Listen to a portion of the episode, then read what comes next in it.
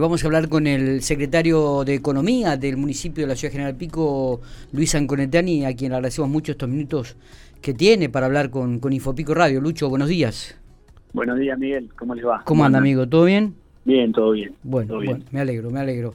Eh, bueno, Luis, te presentaron, mejor dicho, el presupuesto en el Consejo, lo están analizando, están yendo todos los secretarios, obviamente fuiste el primero en participar y allí dejaste algunas este, definiciones y algunas afirmaciones como, como tiene que ser el incremento y, cómo va a estar distribuido este presupuesto en el 2022. Eso por un lado, y después nos gustaría también que, un poco profundicemos el tema de la ordenanza fiscal y tarifaria, cómo va a ser el aumento de, los impuestos, ¿no? Eh, también en el 2022. Sí, estuvimos el martes presentando los dos, los dos borradores de ordenanza de la fiscal y tarifaria y de y el presupuesto, estuvimos con todo el equipo acá de la Secretaría. Eh, así que sí, realmente, esperamos un segundito, esperamos un segundo. Sí, sí.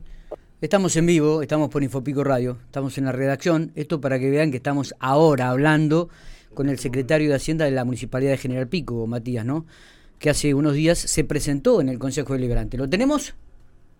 Sí, sí. Estuvimos con, digamos, con, con todo el equipo de Economía hablando de, estas dos, dos de ordenanza y como decís vos, eh, primero presentamos toda la estructura de costos de, la, de las tasas para el año que viene, que, como dije en otros lados no estaban siendo ajustadas desde noviembre del 2020 y que arrojan un incremento para el año próximo de un 50%. De un 50% eh, el aumento de las tarifas en el municipio. Sí, el aumento de las tasas eh, 48, 49, dependiendo de si es un, un servicio prestado sobre, sobre tierra o sobre pavimento, ese es el promedio, digamos, que incrementaría la, la factura de, los vecinos. Esto está atado obviamente al, incremento nacional, el incremento de los insumos, todo lo que lo que sucedió en este 2021 y obviamente en la pauta salarial, así que bueno, eh, terminamos solicitando a los concejales que analicen ese, ese borrador. Está bien, está bien. Eh... Presentamos las dos ordenanzas juntas porque obviamente el impacto de este, digamos, de este ingreso eh, repercute sobre los ingresos presupuestados, ¿no? Totalmente. Eh, eh, cuando estuvo la intendenta municipal el otro día aquí en los estudios de la radio, el, habló de un aumento casi del 52% en el presupuesto. es una cifra realmente muy es una cifra muy muy importante, este, Luis. Em, ¿Se puede eh, explicar algunos este, argumentos económicos, el porqué de, este aumento?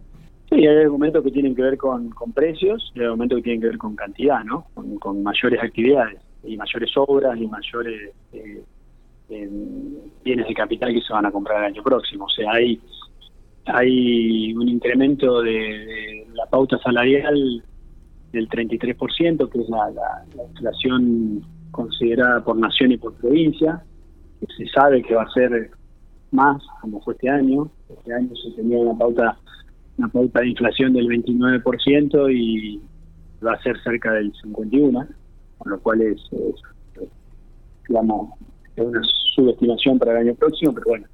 Y después hay un, componente que tiene que ver con, con mayores actividades y acciones que este año hubo ocho o nueve meses en pandemia, que hubo un actividades que no se pudieron hacer y que el año próximo va a ser más activo en ese sentido.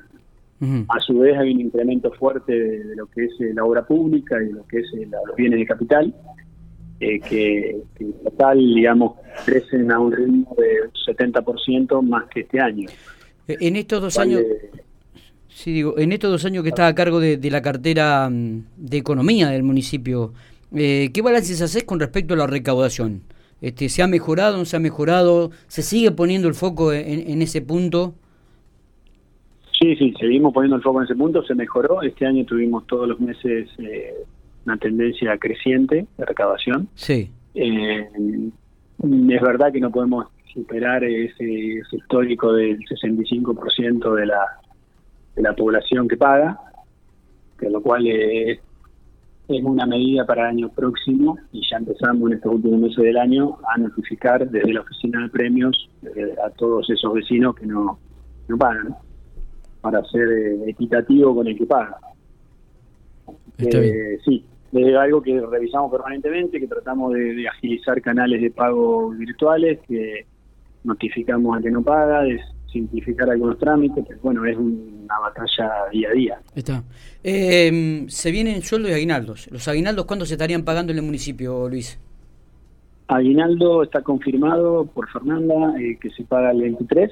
Eh, ah. La idea es favorecer eh, con esos recursos a la actividad que hacemos por, por tercer año, que es compro en pico, que va a ser con, con un horario extendido de los comercios para, el 23.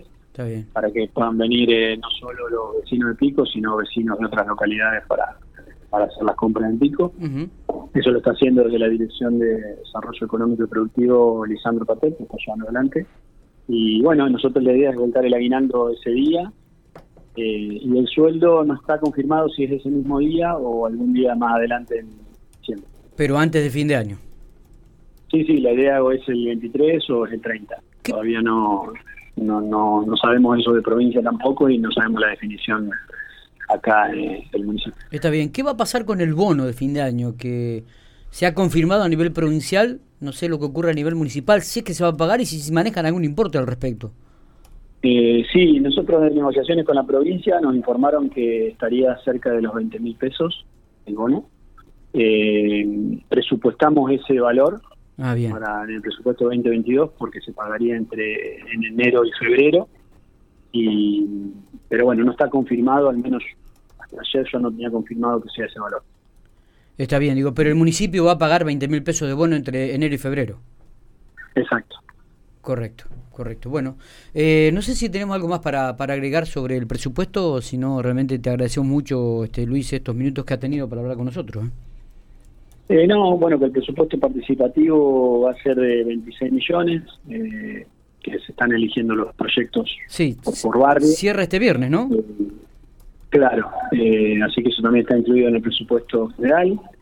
Y bueno, y hoy quedan las visitas de los otros secretarios, entre hoy y mañana se terminaría la ronda de, visitas al Consejo Liberante. De todas las secretarías, ¿cuál es el mayor presupuesto que, presentan? ¿Cuál de ellas? Servicios públicos y planificación. Servicio público y planificación. Bien, bien. Luis, gracias por estos minutos. Abrazo grande. Bueno, hasta luego.